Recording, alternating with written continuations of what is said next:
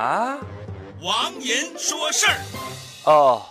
今天是上班的第一天，本来我的心情就不好。上网看到一条新闻，我的整个人都绝望了。就在前几天，在伦敦举行了一场拍卖会，一个艺术大师的作品被拿出来拍卖，两幅作品就卖了十五万人民币。可能有人会觉得不贵呀，你是没有看到这两幅画啊？关注了我的微信，你就应该能看到了。两幅都像是用圆珠笔画的，总共加起来不超过三十笔呀。其中一幅好像有人，另外一幅肯定有。狗，我好自卑呀！因为在我看来，这大师的作品真的没有我家邻居那一岁半的孩子画的好啊！我更自卑的是，这竟然是大师的作品，为什么我没有看出来好呢？我画了一本书，花了三年的时间，到现在本钱都没回来呀！大师不过是拿圆珠笔在纸上划了那么几下，马上就脱贫致富奔小康了。哎呀，是不是因为大师死了，作品才值钱啊？要不然我还是好好活着吧。